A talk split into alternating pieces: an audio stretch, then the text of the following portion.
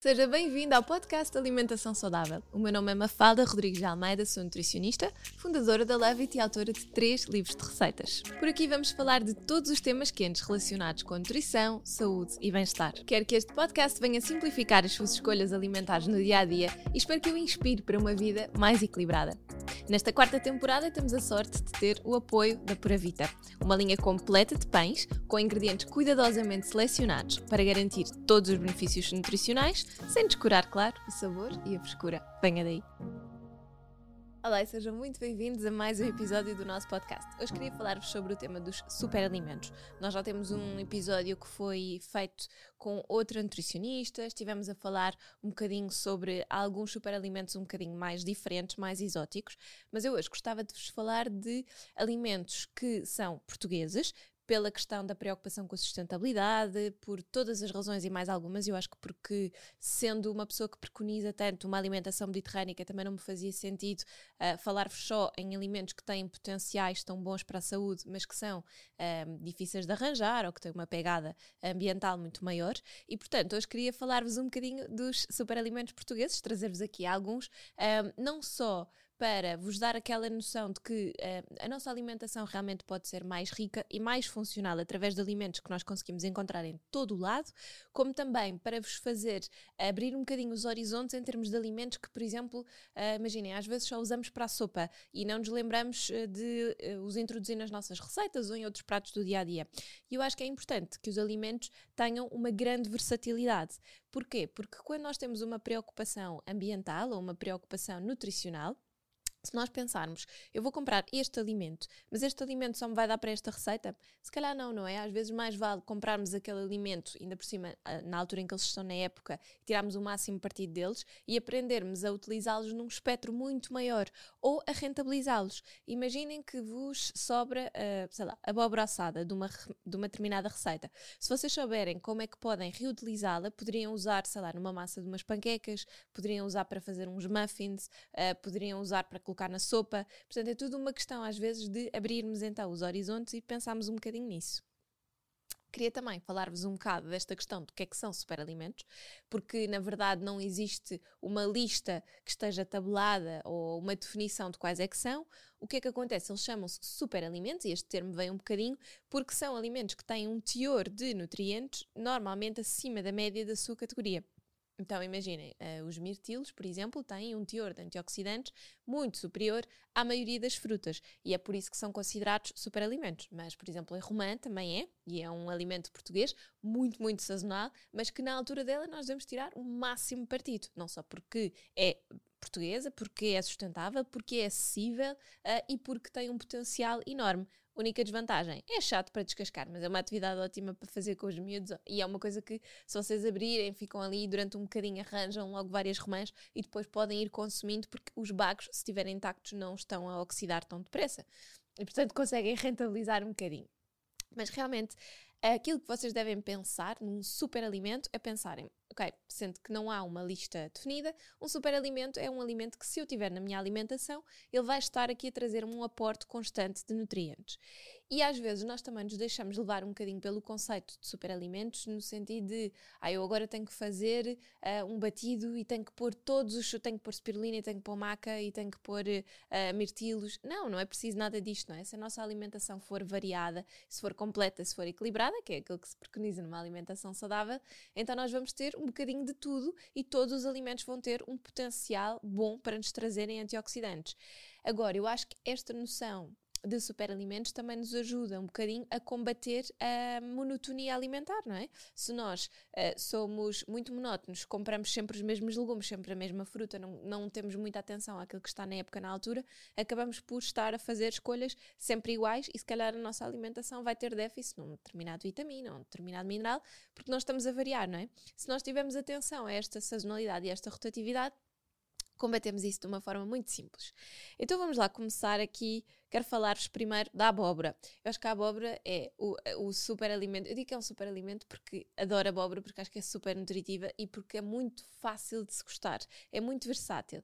Um, e eu já disse isto várias vezes, já partilhei convosco, tenho um esquisito lá em casa, que é uma pessoa que tem um paladar muito apurado, muito tradicional português e, portanto, tudo o que eu cozinho tem que se adaptar um bocadinho aos seus gostos e para que a alimentação da família possa ser igual de forma geral, aquilo que nós acabamos por tentar é um equilíbrio de sabores, não é? Portanto, nem uma coisa demasiado diferente, nem uma coisa um, que não tem vantagem nenhuma nutricional, não é? E que é só mais um prato, uh, mais um prato português com pouca variedade de legumes, por exemplo. Então, eu acho que a abóbora foi assim, dos legumes que eu comecei a introduzir lá em casa e que há quase o ano inteiro, porque hoje em dia é muito fácil encontrar, embora seja um, um alimento mais de outono e inverno, mas que é mesmo, mesmo muito versátil. Depois existem inúmeras variedades de abóbora e, portanto, eu acho que ainda aumenta mais o nosso grau de vers versatilidade. Embora a abóbora que eu uso mais lá em casa é a abóbora manteiga, por ser mais docinha e porque, lá está, como dizia no início, eu posso usar aquela abóbora numa sopa, nos muffins, num bolo uh, para pequeno almoço, uh, numas panquecas,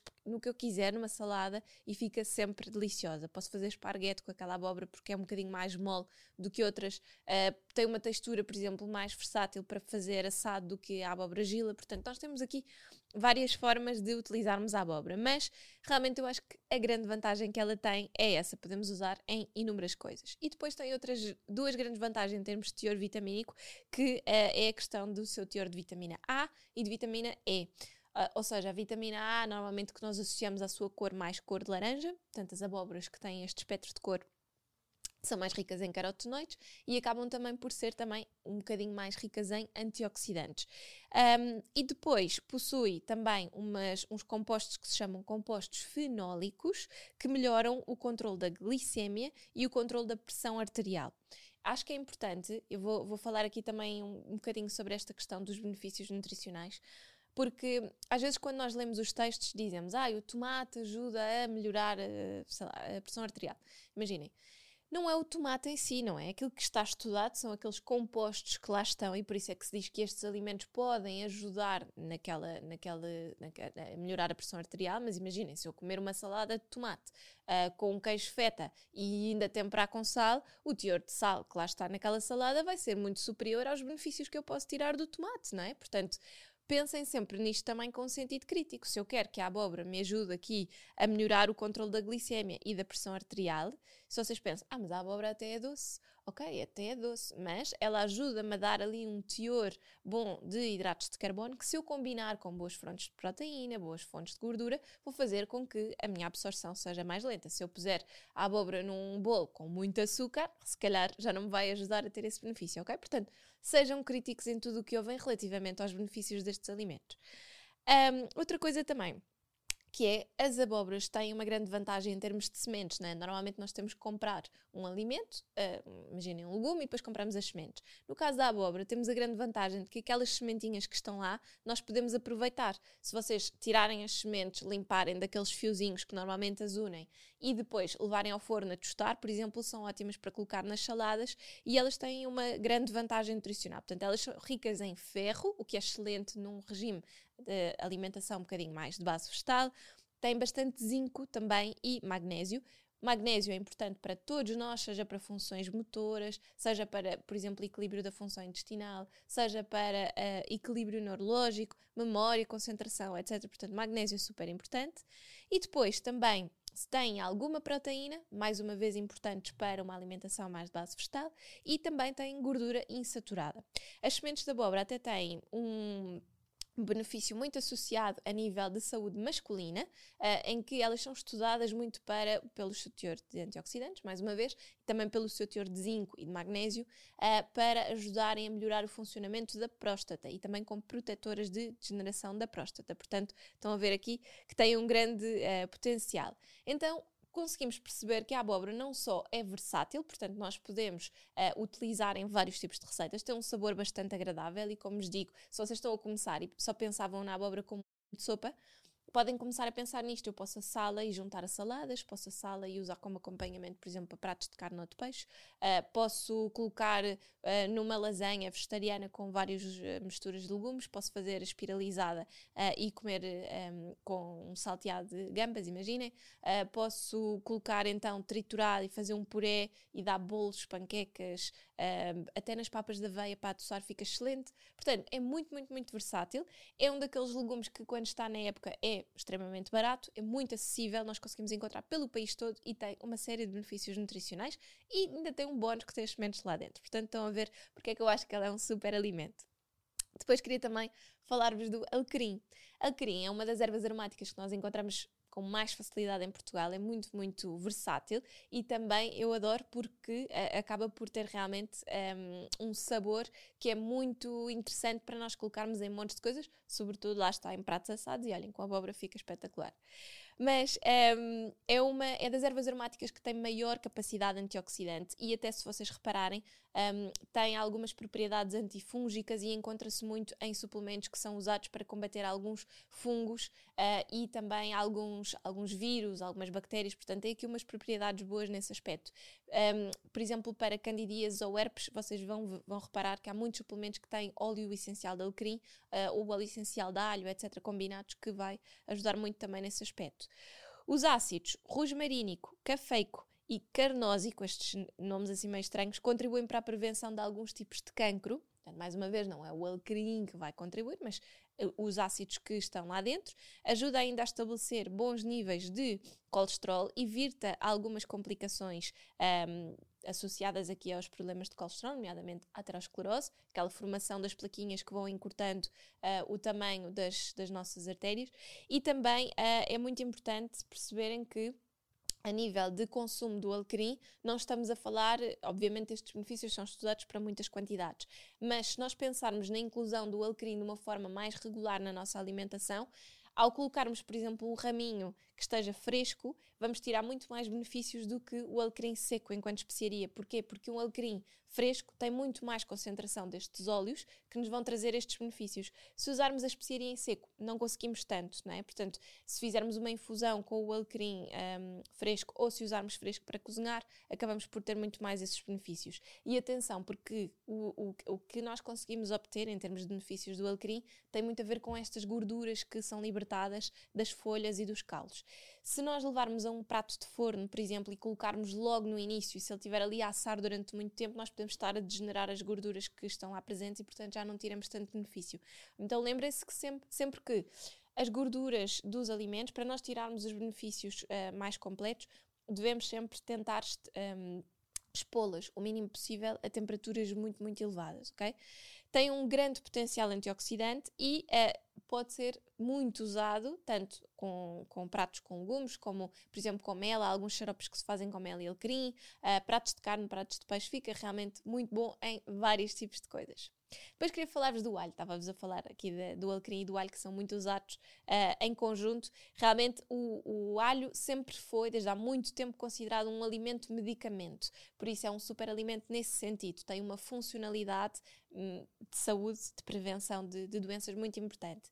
Ele é rico em vitamina C, B6, cálcio, cobre e selênio. Aqui a B6 é muito importante pensarem que geralmente é aquela vitamina que está muitas vezes em déficit quando nós nos sentimos muito cansados, parece que estamos a ficar com alguma falta de memória. Um, a B6 é muito é uma, é uma das vitaminas que nós precisamos assim com muita regularidade e que muitas vezes pode estar em baixo e o alho acaba por nos dar, dar essa, essa vitamina. Depois, claro, vitamina C para o sistema imunitário, já sabem, e é por isso também que é muito associado uh, aqui ao combate também a algumas infecções fúngicas, uh, virais, etc. A alicina é, é, o que causa aqui o cheiro mais desagradável do alho, uh, só é libertada quando o alho é esmagado e tem um grande potencial de prevenção de doenças. Uma delas é o cancro, por exemplo, uh, e tem propriedades antimicrobianas e antivirais, como vos dizia, pode contribuir também para diminuir a pressão arterial, uh, o colesterol LDL e os triglicéridos. Portanto, a nível de saúde cardiovascular, vocês também vão reparar, há muitos suplementos que têm alho para ajudar a melhorar aqui esta parte. Portanto, em termos de, de circulação sanguínea, por exemplo, se nós juntássemos um suplemento que tivesse alho e alecrim, já estão a ver o efeito que poderia ter a nível de melhorar o nosso padrão de colesterol, mas também a nível de antiviral, antifúngico, por exemplo, poderia ter aqui um grande potencial. Já sabem, pessoas com herpes, com cândidas, etc., que têm estas infecções com muita regularidade, podem ser alimentos muito interessantes para nós incluirmos não só numa fase de tratamento, quando temos as infecções um bocadinho mais ativas, mas de uma forma mais preventiva, não é? Para nos dar aqui este benefício. E o alho é daquelas coisas que nós usamos com muita, muita regularidade na alimentação portuguesa. Mais uma vez, se nós fizermos aqui um cozinhar a altas temperaturas, etc., vamos acabar por degenerar alguns dos compostos, por isso lembrem-se, baixas temperaturas, não passar muito dos 100, dos 100 graus e tentar tirar o máximo partido. Não é à toa que se fala muito do cozinhar a vapor, não é? Porque não só os, os, componentes ficam todos concentrados nos alimentos, como também há uma variação de temperatura muito menor e a temperatura também não chega a conseguir degenerar aqui os, os compostos, né? Portanto, o cozinhar a vapor obviamente, ou em vácuo, seria assim das melhores coisas para, para nós mantermos aqui os, os seus benefícios. Depois a amêndoa, também é um daqueles alimentos que eu gosto sempre de, de ressalvar como alimento, super alimento, digamos assim, uh, porque um, é um fruto seco que pode ser consumido uh, em N receitas diferentes. Eu há, há uns meses atrás fiz uns reels em que mostrava uma bebida de aveia que nós depois transformávamos em uma bebida de avelã, desculpem, transformava numas bolachinhas. Poderíamos fazer exatamente a mesma coisa com a amêndoa. Podíamos fazer manteiga de amêndoa, podemos usar a amêndoa triturada e usar como farinha para bolos, para panquecas, para N coisas diferentes. Portanto, realmente é muito versátil. Eu adoro amêndoas laminadas, ou picadas, tostadas, uh, como topping numa salada. Eu acho que quando nós precisamos daquele efeito crocante, e já vos falei nisso também no outro episódio, muitos de nós precisamos do efeito crocante para nos sentirmos saciados e às vezes temos pratos que não nos dão isso.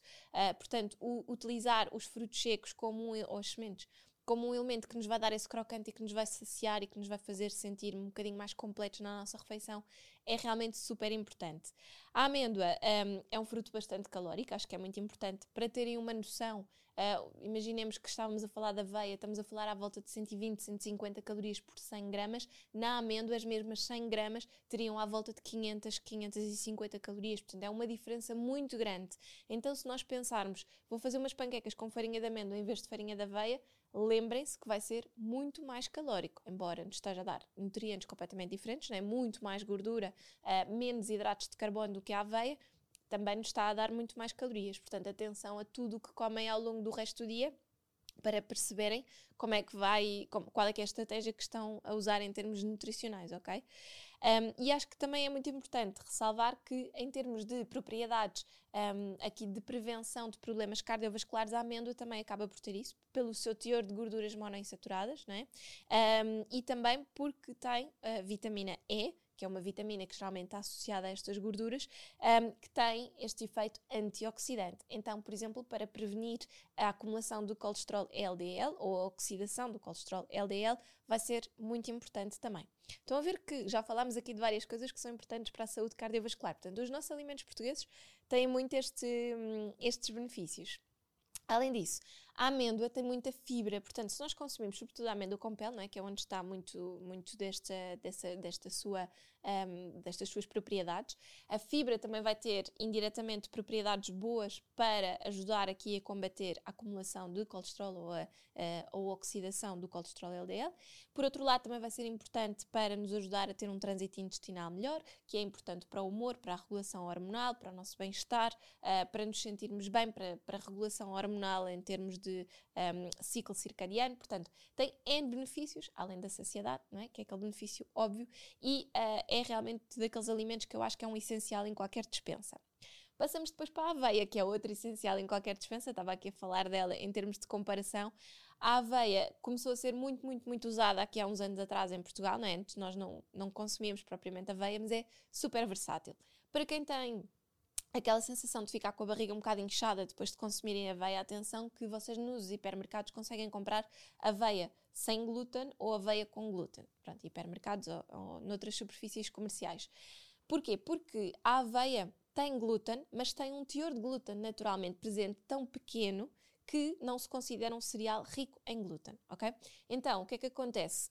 esta aveia que é comercializada sem esta denominação do sem glúten é uma aveia que foi uh, sujeita a alguma contaminação cruzada. Imaginem, nos campos ao lado tinham algum campo trigo ou de centeio ou de cevada, acabou por haver contaminação, uh, no transporte, nas fábricas, etc. E, portanto, o seu teor de glúten acabou por se ir alterando um bocadinho. Se for o cereal um bocadinho mais ancestral, uma semente que tenha tido menos manipulação também, também pode ter acontecido isso. Um, o que acontece é que a aveia original não tem glúten, oh, lá está, como dizia, tem, mas é considerado uma, um teor muito baixinho e, portanto, não se considera um cereal com glúten. E isso pode ser a diferença entre vocês terem uma boa tolerância à aveia ou não. Ok? Então, atenção, se sentem que a aveia, por exemplo, em papas ou panquecas, não está a cair muito bem, experimentem estas versões sem glúten.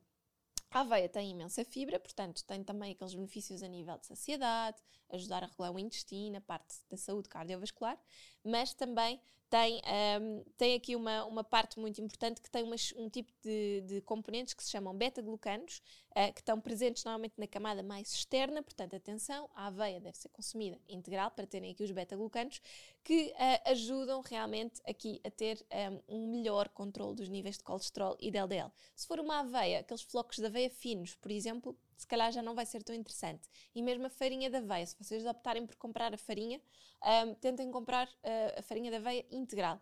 Normalmente o que eu faço é compro apenas os flocos de aveia uh, grossos, os integrais, e depois, se quiser fazer farinha, trituro-os e transformo-os uh, em farinha e está feito, não é? Ou seja, tenho ali o alimento em cru e posso um, controlar aquilo que eu preciso dele. Há quem compre a, a aveia mesmo em grão inteiro, e coisa assim, leva mais tempo, devem molhar, etc.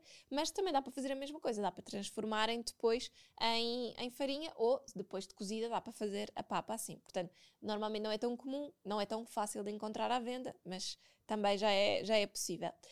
Um, há outra coisa que é importante, que é pela sua combinação de proteína e de fibra, a aveia é um dos cereais que contribui mais para uma sensação de saciedade mais prolongada e também é muito usado para ajudar a controlar os níveis de glicemia. Então, por exemplo, quando são pessoas que uh, sentem que têm muita dependência de comer de x em x horas, uh, que se não comerem de manhã, se não tomarem o pequeno almoço, ficam logo com quebras de tensão, significa que o nosso metabolismo está ali muito, muito dependente uh, de, de, dos nossos níveis de açúcar no sangue. Temos ali, se calhar, um, já um piquinho de resistência à insulina. Não estamos a variar tanto uh, o nosso potencial de alimentos. E fazermos uma transição em que se calhar começamos a mudar algum tipo de alimentos no nosso dia a dia, se calhar pode ser, sei lá, em vez de pão branco, fazemos uma papa da aveia ou de vez em quando fazer esta alteração, já pode ser o suficiente para começar a estabilizar e nós não temos um pico tão grande e se calhar sentimos mais saciados ao longo da manhã. Okay?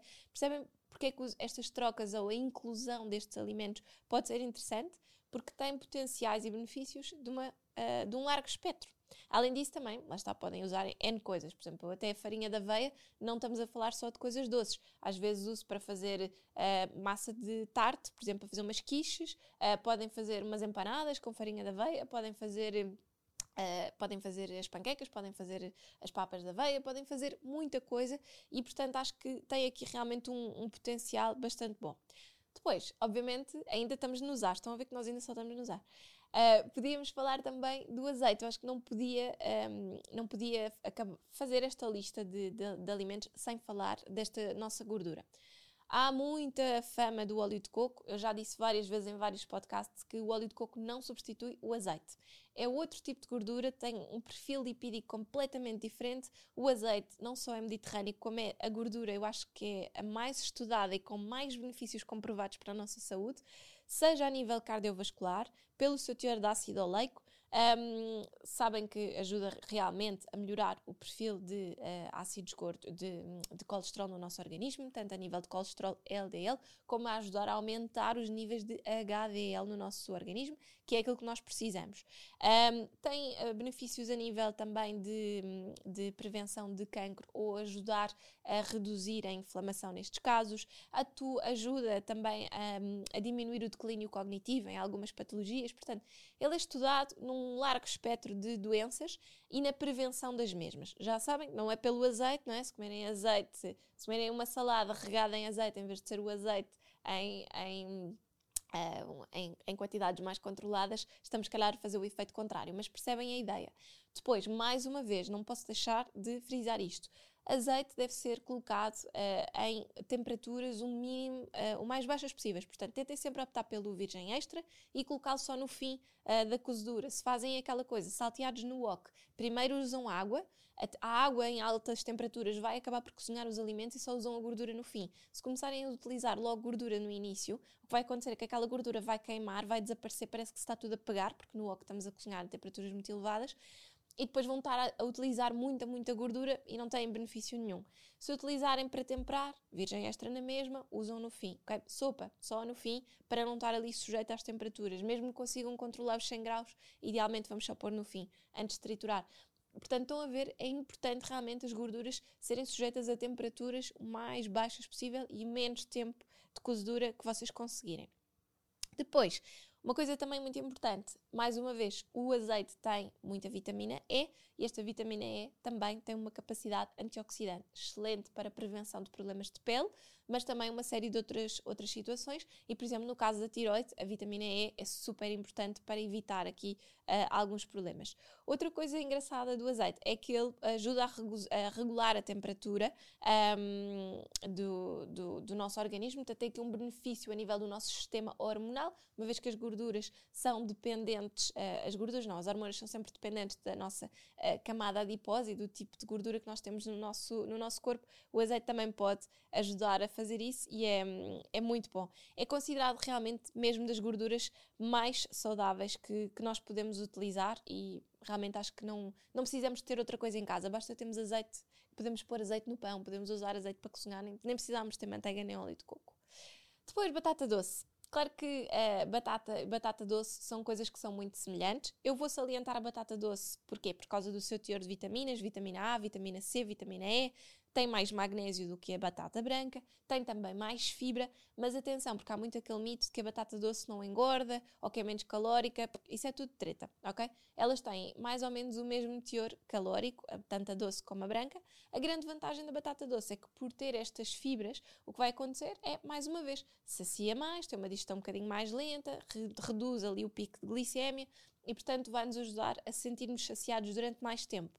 Depois, como tem este teor uh, de nutrientes que lhe dá mais as cores, e se vocês estiverem a utilizar uma batata doce que é mais amarelinha, não tem tanto a vitamina A, não é? Se tiverem a roxa um, ehm, ou a, a, a laranja, estas duas já vão ter um teor de vitamina A, vitamina C, vitamina E muito maior. E, portanto, uh, vão acabar por ter mais propriedades anti-inflamatórias, propriedades também antioxidantes. Portanto, aqui a batata doce consegue realmente dar-nos uh, esse, esse, esses benefícios. E queria também trazer-vos uma curiosidade, que é Algesur é uma, tem uma, uma indicação de zona geográfica protegida, mas é das zonas onde nós temos uh, assim uma batata doce em maior quantidade. E ali também na zona da costa alentejana também é muito, muito típica uh, e é um, é um alimento que realmente faz sentido nós usarmos. Um, eu comecei a introduzir a batata doce lá em casa assada, foi assim a forma que eu consegui que o nosso esquisitinho lá de casa conseguisse comer, comer mais facilmente. Realmente assada, cortada em palitos ou em cubos, com ervas aromáticas, lá está com o alecrim ou com ervas uh, com, com orégãos, com tomilho, por exemplo, e azeite funciona lindamente, mas a batata doce, por exemplo, acho que já fiz até no meu Instagram também pus. Um, pão de batata doce e quinoa, sem glúten, por exemplo. Podem usar a batata doce, por exemplo, nas uh, papas dos bebés. Em vez de usarem uh, cereais, podem uh, utilizar a, a, batata doce. Podem utilizar nas sopas também. Portanto, há inúmeros benefícios de, de os usarmos. Aqui também gostava de vos falar, nesta categoria dos Bs, os brócolos.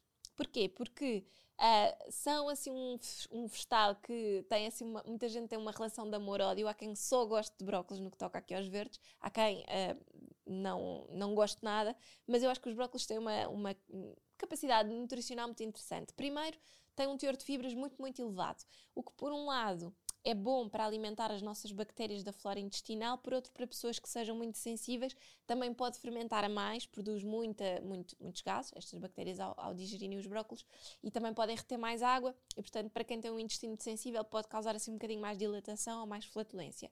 Tem muita vitamina A, tem folatos, vitamina C e vitamina K. E tem uh, também boas quantidades de cálcio, ferro e zinco, ou seja, um, um vegetal verde escuro com muita capacidade nutritiva.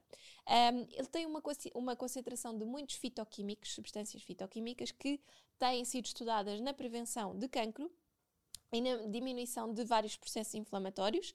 Além disso, tem os carotenoides um, e as antocianinas, que têm um potencial antioxidante que é importante para reforçar o sistema imunitário, tanto de forma indireta, aqui através de alimentação do nosso intestino e da nossa flora bacteriana, como também através de uma fonte mais direta, por exemplo, pelo teor de vitamina C. Uh, e, mais uma vez, o cozer a vapor é a melhor forma de nós, de nós consumirmos os brócolos.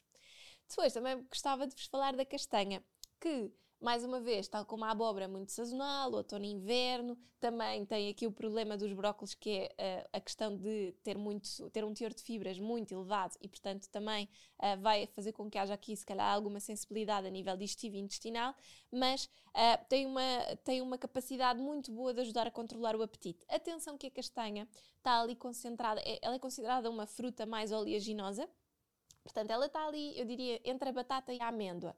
Em termos calóricos, não é tão calórica como a amêndoa, mas também não é tão pouco calórica como a batata, porque tem quase o dobro da quantidade de hidratos de carbono. Uh, é bastante calórica, mas também, lá está, tem muitas fibras e vai ajudar realmente aqui a, a, controlar muito o nosso intestino. Tem menos gordura do que a amêndoa, portanto, menos calórica. Uh, e tem bastantes vitaminas do complexo B, vitamina C, cobre e magnésio, que mais uma vez, muito importante para a nossa função neurológica e também para a parte mais uh, motora. Um, existem quatro zonas um, onde, onde existe uma zonas de Portugal onde é produzida a castanha e que são zonas mais protegidas. Por curiosidade, temos a zona de Padrela, da Terra Fria, do Marvão Porto Alegre e dos Chotos da Lapa. É um alimento que nós podemos consumir o ano inteiro, porque já se encontra muitas vezes a castanha congelada, porque ela é tão sazonal que, passando ali aquela época, depois parece que já não podemos consumir. Mas a verdade é que na altura do outono e do inverno sabe super bem e podemos consumir como um acompanhamento dos nossos pratos, trocando a, a, a batata pela castanha ou até complementando, por exemplo, e vamos buscar aqui uma série de, de benefícios nutricionais. Depois a cebola. Vocês pensam, bem, fala do alho, fala da cebola. É verdade, a cebola realmente é um alimento muito bom e se vocês forem ver, uh, antigamente havia muitas pessoas que faziam remédios com casca de cebola ou cortavam uma cebola e punham na cabeceira para ajudar com, a com as constipações ou com a rouquidão. Portanto, há assim muitas mesinhas feitas com a, a, a, cebola. A verdade é que ela apresenta uh, muitos benefícios a nível da densidade mineral óssea nas mulheres. Portanto, é muito bom após uma fase de menopausa ou durante uma fase de menopausa para ajudar a prevenir a degeneração aqui da, da, da nossa massa mineral. E este efeito deve ser um composto que uh, já, foi uma, já foi associado a uma, uma diminuição em cerca de 20% do risco de fratura da anca nas mulheres. Portanto, tem realmente aqui um potencial muito engraçado. Um, a cebola também tem umas quantidades um, muito boas de quercetina, que faz parte do grupo dos flavonoides, que contribui realmente para um efeito antioxidante e para a promoção de uma série de, de benefícios no nosso organismo. Os componentes da cebola podem contribuir tanto para a prevenção de cancro como de doenças cardiovasculares, portanto, mais uma vez, cardiovasculares aqui a ganharem, um, e também vai ajudar bastante a diminuir os níveis de colesterol LDL no nosso organismo. Portanto, estão a ver cebola e alho excelentes fazem parte da alimentação mediterrânica, fazem parte da nossa cultura e estão lá por alguma razão. Devemos consumi-los. A cenoura, a par aqui da abóbora e da batata doce, mais uma vez, teor de antioxidantes, carotenoides, sobretudo, um, tem aquela questão que se associa muito dos olhos bonitos, ela vai ajudar a melhorar a nossa capacidade de visão noturna e a prevenir determinadas doenças. Isto para uma pessoa que foi mãe há pouco tempo, como eu, a visão noturna é espetacular. Portanto, cenoura é um dos alimentos que está sempre presente lá em casa o ano inteiro, uh, mas que realmente faz muita falta porque não posso estimular muito um, a, a minha bebê quando ela acorda durante a noite, ou assim, é uma altura em que ainda está meio escuro. Então, ter uma boa visão noturna tem-se mostrado uma capacidade ótima para, para uma mãe. De ponto, do ponto de, de todos os vegetais, eu acho que a cenoura, para mim, é dos mais versáteis, por isso é que vos digo que é daquelas coisas que eu tenho lá no frigorífico em casa a toda a hora. Pode-se usar ralada nas saladas, pode-se assar e também comer em frio ou em quente. Pode-se fazer um puré de cenoura, usar nas sopas, usar nas panquecas, usar na, para adoçar as papas da aveia. Pode-se colocar nos pudins de chia, pode-se colocar nos batidos com laranja e manga fica espetacular. Portanto, a cenoura dá para tudo e mais um par de botas. Pataniscas de cenoura, no outro dia fiz uma receita e ficou espetacular sim vegetariana, não tinha bacalhau, tinha mesmo só assim a cenoura ralada na massa das pataniscas. Fiz a, a massa numa frigideira com um bocadinho de azeite, estava espetacular.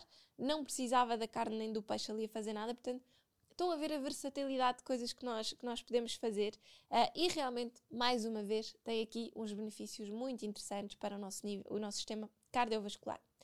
Depois a cereja. Mais uma vez estamos a falar de um, um alimento muito sazonal. Portanto, estou a ver que eu toco aqui em alguns que são um bocadinho mais um, disponíveis o ano inteiro.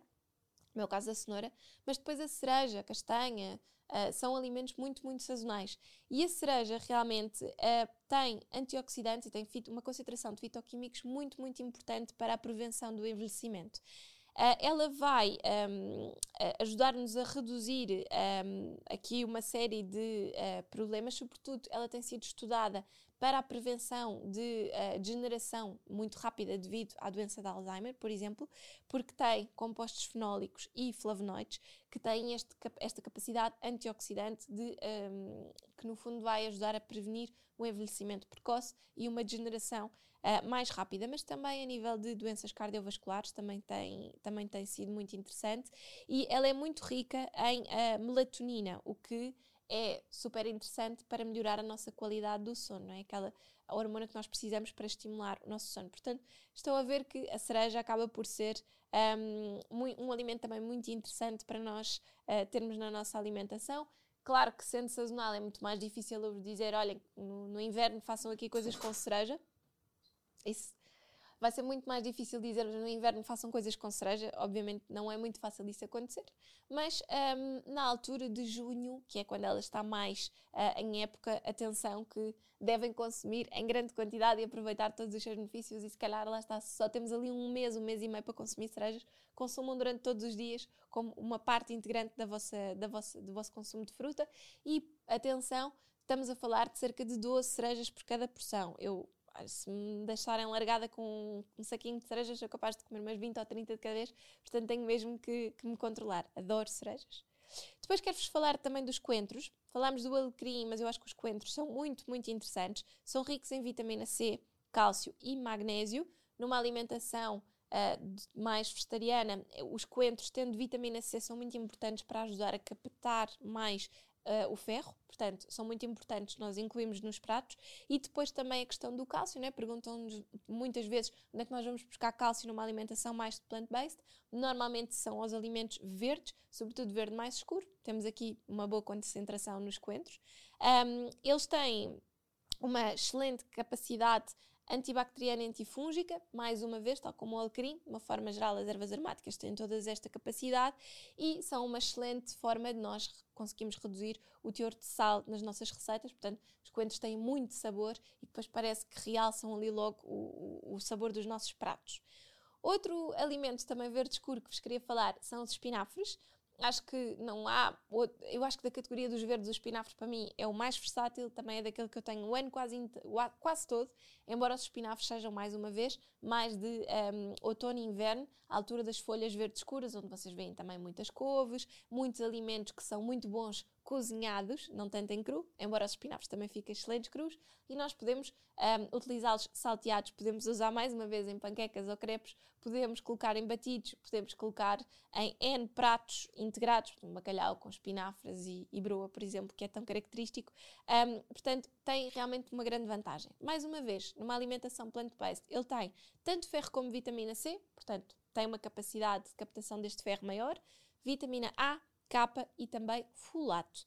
Uh, ajuda aqui também muito a prevenir uh, várias doenças cardiovasculares e um, possui também alguns componentes que vão contribuir para a prevenção do envelhecimento precoce e muito engraçado, tem um benefício muito interessante na prevenção de cataratas. Depois gostava de vos falar de kiwi, já que falamos assim em frutas. Eu pessoalmente não gosto nada de kiwi, portanto faço mesmo um sacrifício, normalmente ponho nos batidos verdes. Uh, mas realmente o kiwi tem uma grande capacidade de melhorar o nosso trânsito intestinal, devido ao seu tipo de fibra. Tem uma quantidade de fibra e de água muito interessante e vai ajudar a aumentar o volume das fezes. Portanto, é sobretudo bom para pessoas que têm fezes muito secas. Okay? Não serve, quando nós temos um, um trânsito intestinal mais lento, não serve uh, comermos qualquer tipo de alimento. Não é? O kiwi é mais para este tipo específico, em que um, as fezes são mais secas e parece que não temos grande volume. Ele também é muito rico em vitamina C, portanto, para o nosso sistema imunitário é espetacular e vai ajudar também um, aqui a prevenir uma série de problemas cardiovasculares por causa do seu teor de vitamina K. Além disso, também contém cobre e vitamina E, mais uma vez, vitamina E está presente em inúmeros alimentos de origem vegetal e é espetacular para a prevenção de uma série de problemas, nomeadamente problemas de pele, problemas de tiroide, entre outros, não é? mas estes são sim os grandes principais. Também tem os beta-carotenos que lhe dão esta cor e que estão muito associados à prevenção de certos tipos de cancro. A laranja, eu também acho que é super versátil, porque laranja dá para pôr em tudo, dá para pôr em pratos uh, mais salgados, raspas das laranjas, dá para pôr em batidos, dá para pôr em panquecas, uh, papas de aveia, muffins, bolos, tudo o que vocês quiserem, dá para colocarmos em N receitas. E hoje em dia também é muito mais fácil encontrarmos laranja o ano inteiro, embora, mais uma vez, inverno, primavera, altura em que nós conseguimos encontrar mais citrinos.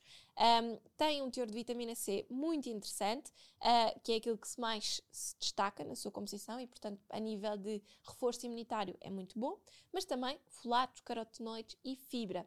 Interessante aqui na laranja, não se ponham a consumir só sumo de laranja, não. o que interessa é consumirmos também aquela fibra que ela tem e tirarmos o máximo partido de todos os nutrientes que estão naquelas pelzinhas que normalmente nós tendemos a pôr de lado. Um, uma coisa também muito importante é que a vitamina C uh, vai ajudar aqui, no fundo, a atuar como um, um, cicatrizante e a diminuir processos inflamatórios. Portanto, acaba por ter um benefício não só a nível de, da parte imunitária, como também de capacidade de cicatrização maior. Portanto, acaba por ser muito engraçado percebermos que ela pode pode ter esse efeito uh, e eu acho que a laranja às vezes é um bocadinho menosprezada, tal como este alimento que eu vou falar agora, que é a maçã, e que muitos de nós não ligamos nada, achamos que a maçã e a pera não temos nada para, para dizer sobre elas. Mas a verdade é que a maçã também pode ser considerado um super alimento um superalimento português na alimentação mediterrânica, no sentido em que nós conseguimos encontrá-la com muita facilidade. Há N espécies em Portugal que nós produzimos e que um, tem realmente sido estudada pelo seu teor de antioxidantes e pelo seu teor de fibras, Uh, para ajudar a reduzir o aparecimento de cancros, algumas doenças cardiovasculares, até uh, no, no, tratamento de asma e da diabetes, ok? Porquê? A maçã reineta, por exemplo, é uma das variedades que apresenta uma quantidade de fibra, vitamina C e antioxidantes mais interessante, portanto, estes benefícios que vos falei estão aqui mais, um, uh, mais, mais adequados a esta parte. E depois, no que toca ao crocante, eu acho que a maçã tem um papel muito engraçado, que é é uma das frutas que mais sacia no sentido em que se nós trincarmos, nós tivermos o crocante, vai estimular a nossa mastigação, o que é super, super importante para nos ajudar a ter aquela sensação de saciedade, dar ao cérebro uma mensagem de saciedade. E se consumirmos com outros alimentos também eles crocantes, amêndoas, sementes, etc., vamos potenciar mais esse efeito. E também pode ter aqui um bom potencial para nos ajudar a reduzir os níveis de uh, colesterol LDL. Depois, dentro ainda das frutas, os mirtilos. Obviamente, como comecei este podcast por vos dizer, os mirtilos têm, uh, eu acho que são assim das frutas mais consideradas como, como superalimentos, porque um, têm uma, um teor de antioxidantes muito elevado, muito associado à melhoria da visão noturna e uh, têm também teor de vitamina C e vitamina K muito importante, que ajuda a melhorar a função motora, cognitiva e atenuar o envelhecimento precoce, os processos oxidativos que estão associados ao envelhecimento precoce. Também o morango, muito sazonal, muito frutinha de verão, aquela fruta que, sobretudo, é ótima para dar aos miúdos que eles gostam. Os mirtilos também, porque como é pequenino, geralmente eles gostam de ir comendo. Uh, mas os morangos são super versáteis, um, são muito ricos em vitamina C, fibras, folato e magnésio, tem aqui uns compostos flavonoides, taninos, ácidos fenólicos e a vitamina C que contribuem para uma atividade antioxidante. Tem também efeito anticarcinogénico e um efeito contra inflamações. Além disso, super versáteis, seja para consumir em cru, em saladas, em uh, limonadas, triturar e fazer em sumos. A polpa nós podemos fazer assim um crumble de morango com frutos secos, fica espetacular. Portanto, estão a ver a versatilidade que nós podemos um, ter nesta fruta, mais uma vez sazonal, mas, meus amigos, como vos digo, está sazonais do inverno, sazonais do verão, vão variando. A nós, tal como a amêndoa, acho que não podia falar em frutos secos e, e em superalimentos e não vos falar aqui da noz, é o último que, que eu quero reforçar um, e acho que realmente é um alimento que uh, é considerado um superalimento um, por causa da sua capacidade de ajudar a melhorar o perfil lipídico no nosso organismo. Portanto, níveis de colesterol. Esse é o seu principal uh, benefício. No entanto, ela também vai um, ter aqui uh, ácido linolénico, vitamina E e fitosteróis, que são super importantes também aqui para a parte da um, função intestinal e que, lá está mais uma vez, benefícios a nível imunitário, a nível de produção hormonal, controle do sono, controle do humor, cognitivo, a saciedade, controle de peso. N coisas, não é? Que têm a ver indiretamente com o intestino. Uh, e depois as nossas têm magnésio, cobre, fósforo, ferro, potássio, folato, vitaminas B1, B6 e muitas fibras. Portanto, têm uma capacidade anti-inflamatória gigante e têm sido estudadas para a prevenção de uma série de problemas, nomeadamente asma, artrites reumatoides, doenças um, uh, ah, mais uh, dérmicas, como o eczema, por exemplo, uh, que no fundo como as nozes têm esta capacidade anti-inflamatória, ao nós consumirmos mais nozes, vamos ajudar a conseguir controlar um bocadinho as crises ou a evitar degeneração e uh, agravamento dos sintomas. Portanto, estão a ver que dentro desta lista de 20 alimentos que vos dei hoje, temos muitos alimentos que uh, têm potencial uh, funcional e nutritivo super interessante são alimentos portugueses que vocês encontram em qualquer lado, que são super versáteis, portanto, nós podemos aproveitar a época e comprar aqueles alimentos específicos e depois usá-los em várias receitas e tirar o máximo partido. E estão a ver que não é preciso consumirmos alimentos liofilizados ou exóticos ou em pó, que são difíceis ou que vêm de longe, etc. Porque nós, numa alimentação portuguesa, um, mediterrânica, variada, completa e equilibrada, conseguimos ir buscar tudo o que nós precisamos. Obrigada e até para a semana.